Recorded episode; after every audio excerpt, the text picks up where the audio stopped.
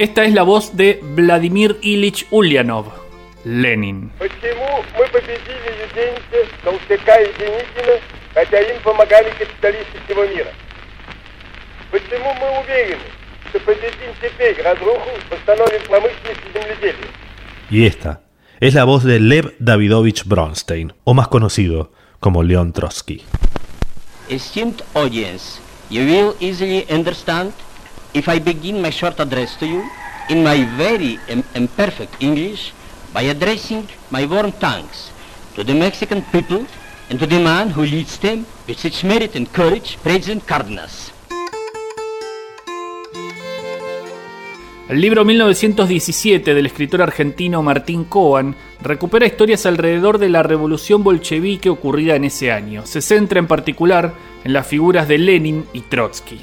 A Cohen, además de las acciones, le interesan, claro, los gestos y las palabras. Las palabras que pueden y que no pueden decir estos dos hombres de la revolución. En el texto El inglés de Trotsky, Cohen escribe,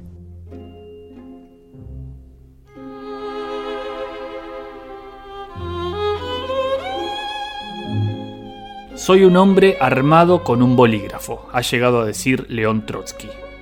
Tan luego él, el héroe de acción de la Revolución rusa, el organizador del Ejército Rojo, llegó en un punto a definirse así, como un hombre cuya arma es el bolígrafo.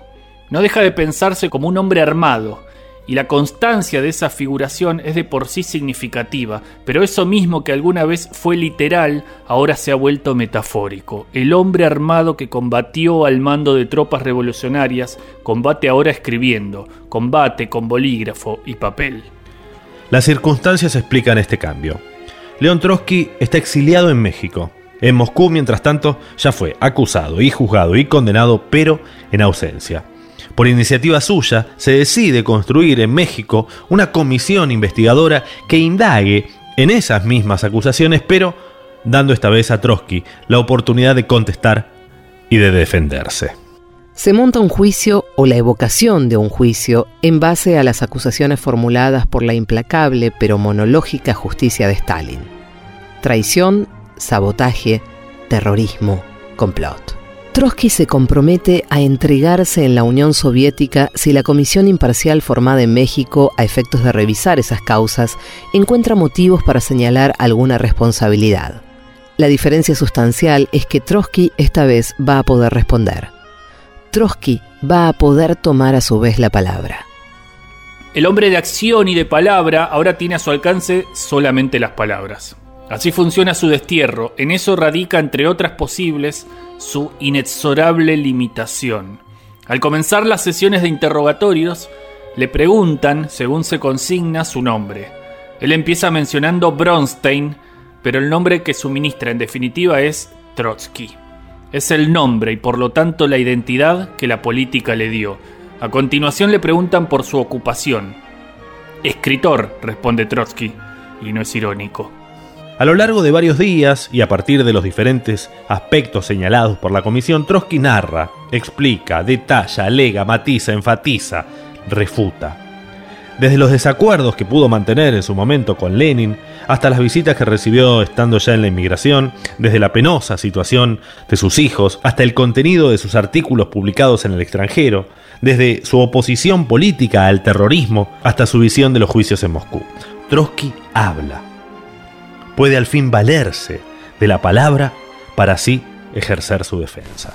When monstrous and absurd accusations were hurled at my and my family, when my wife and myself were under the lock and key of the Norwegian government, without being able to defend ourselves, the Mexican government opened the doors of his magnificent country and said to us, here you can freely defend your rights and your honor. El 13 de abril de 1937, sin embargo, protesta o se preocupa. Me prometieron que el señor Shaw me ayudaría con mi inglés, pero está sentado tan lejos que no puede ayudarme. No se trata en absoluto de un detalle menor en esta situación, porque nunca como en un juicio depende alguien tanto de las palabras. Se salva o se condena según lo que sea capaz de expresar. Y Trotsky se tiene que expresar en inglés, pero no lo maneja tan bien como quisiera. Es mi mal inglés lo que hace que me equivoque. His trials developed not from communism, not from socialism, but from Stalinism, that is from the irresponsible despotism of the bureaucracy over the people. que pueda en un momento dado aclarar un concepto recurriendo al francés o que deba en otro momento admitir que pese a haber vivido en Noruega no alcanzó a aprender el noruego, no afectan el problema de fondo. La comisión es internacional y la lengua a emplear es el inglés. Saber francés no mejora las cosas, ignorar el noruego no se compara. Trotsky lo asume. Un revolucionario debe saber inglés. Es como si este trance le revelara la dimensión específicamente idiomática de su férreo internacionalismo. No por nada le menciona a la comisión su preocupación por el hecho de que en el Politburó no haya nadie que sepa un idioma extranjero. Se debe ser internacionalista también en las lenguas, también con las lenguas. Trotsky sabe, pero no lo suficiente, se equivoca. A veces inventa palabras, por ejemplo dice fusilated. Y en la edición de las actas de las reuniones de la comisión hay que agregar una nota al pie que subsane y diga shot. A veces el problema es de pronunciación. Trotsky quiere decir paciente y le sale pasión. O bien quiere decir paciencia y le sale pasiones. Lo cual, si uno se fija, hasta podría implicar lo contrario. Otras veces oye mal, le dicen quijotesco y él entiende exótico. Se lo aclaran enseguida, por cierto, pero la confusión, entre tanto, ya ha revelado su verdad.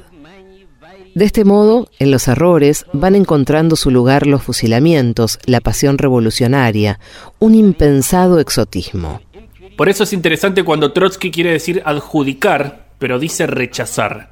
Y habla de las responsabilidades en el empleo del terror durante la revolución. O cuando habla de impedir que Hitler tome el poder y en vez de decir cómo, dice por qué.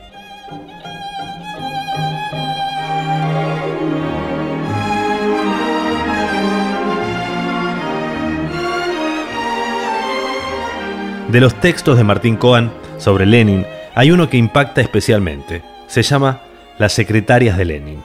Y dice así.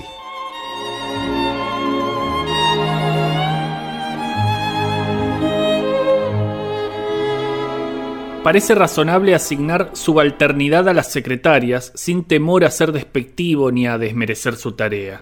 De hecho, aun siendo indispensables, orbitan por definición alrededor de aquel o aquella de quien resultan ser secretarias. Si esa figura a la que asisten es por caso el hombre fuerte de una revolución, de una gran revolución, sin ir más lejos, si es Lenin, el efecto se acrecienta a nivel exponencial. Existe no obstante un poder en el subalterno, y ese poder, aunque suene paradójico, se debe en parte a su misma subalternidad, porque el jefe es también en parte el que depende, aunque mande y aunque sea Lenin, y eso vuelve doblemente interesante el diario de sus secretarias. Lenin a esta altura ya es un héroe tan cierto como irreversible, pero lo aqueja una enfermedad no menos cierta y no menos irreversible que lo reduce prácticamente a la invalidez. La asistencia de sus secretarias empieza a ser en consecuencia mucho más determinante, se diría que vital. Los impedimentos de la enfermedad le complican en especial el acceso a la palabra. A Lenin le cuesta hablar, a Lenin le es imposible escribir. ¿Qué puede hacer sin las palabras el líder de una revolución? Una de las secretarias, Volodicheva, recuerda el 6 de febrero de 1924 lo mucho que Lenin prefiere escribir y no dictar. Precisa ver ante sus ojos el manuscrito para poder detenerse a reflexionar y de hecho todavía lo asalta el deseo de tomar el lápiz y escribir o de hacer él mismo las correcciones. Está claro que no puede, la enfermedad no se lo permite y por eso se ve en la necesidad de dictar. Las secretarias cobran ahora un protagonismo total y en el punto exacto en el que se encuentran y se tocan la voz y la escritura, la palabra dicha y la anotación, el cuerpo que dicta y el oído que atiende, brota un saber fuera de serie que corre en paralelo con el saber de los propios médicos. El dictado pasa a funcionar poco menos que como una auscultación. Las secretarias van midiendo, por medio de las palabras que escuchan y escriben, las mejoras y desmejoras que día a día va presentando Lenin. El 23 de diciembre anota Volodicheva. Ha dictado rápidamente, pero se sentía que estaba mal. Al final ha preguntado qué día era. Hay una prodigiosa intimidad entre Lenin y las secretarias, que no es otra que la del dictado. Las páginas del diario de las secretarias de Lenin registran así la crónica de su enfermedad en los días finales, pero lo hacen ante todo en las señales matizadas de la voz y del decir, de la elección de las palabras y la composición de las frases. La ilusión de una recuperación en Lenin o las sombras del peor de los desenlaces asoman o se apagan según dicte mejor o peor. El 5 de febrero el diario registra una interrupción, pero nadie ha interrumpido a Lenin, es él el que se interrumpió y después de una pausa dice, hoy hay algo en mí que no va. Lo dice, no lo dicta, pero la secretaria lo anota. El 6 de marzo, Lenin remite una carta dirigida a Stalin. En ella le reprocha haber maltratado por teléfono a su esposa, le exige que se retracte y que se excuse, le advierte que está dispuesto a romper relaciones con él si no lo hace. La Unión Soviética no conocerá esa carta secreta sino muchos años después, pero su secretaria la conoce ese mismo día, la oye para ponerla en el papel. Stalin la recibe y dicta a su vez una respuesta. Polodicheva registra. La carta no ha sido entregada todavía a Vladimir Ilich porque él ha empeorado. Con esa frase concluye el diario.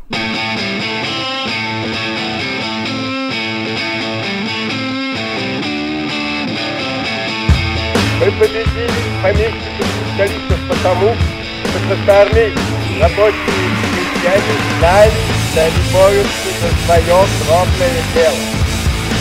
Мы победили потому, что лучшие люди всего рабочего класса, всего крестьянства проявили невиданный героизм в этой войне с эксплуататорами The world is my expense. The cost of my desire. Jesus blessed me with its future. And I protect it with fire.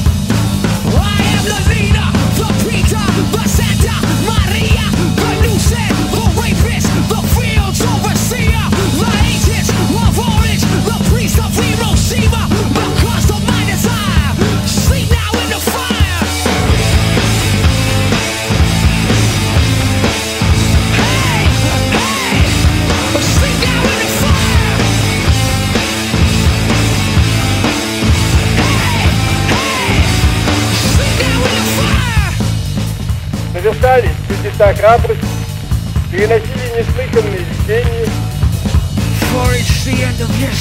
жертвовали собой, гоняли беспощадно шкурников и трусов. that made you ill.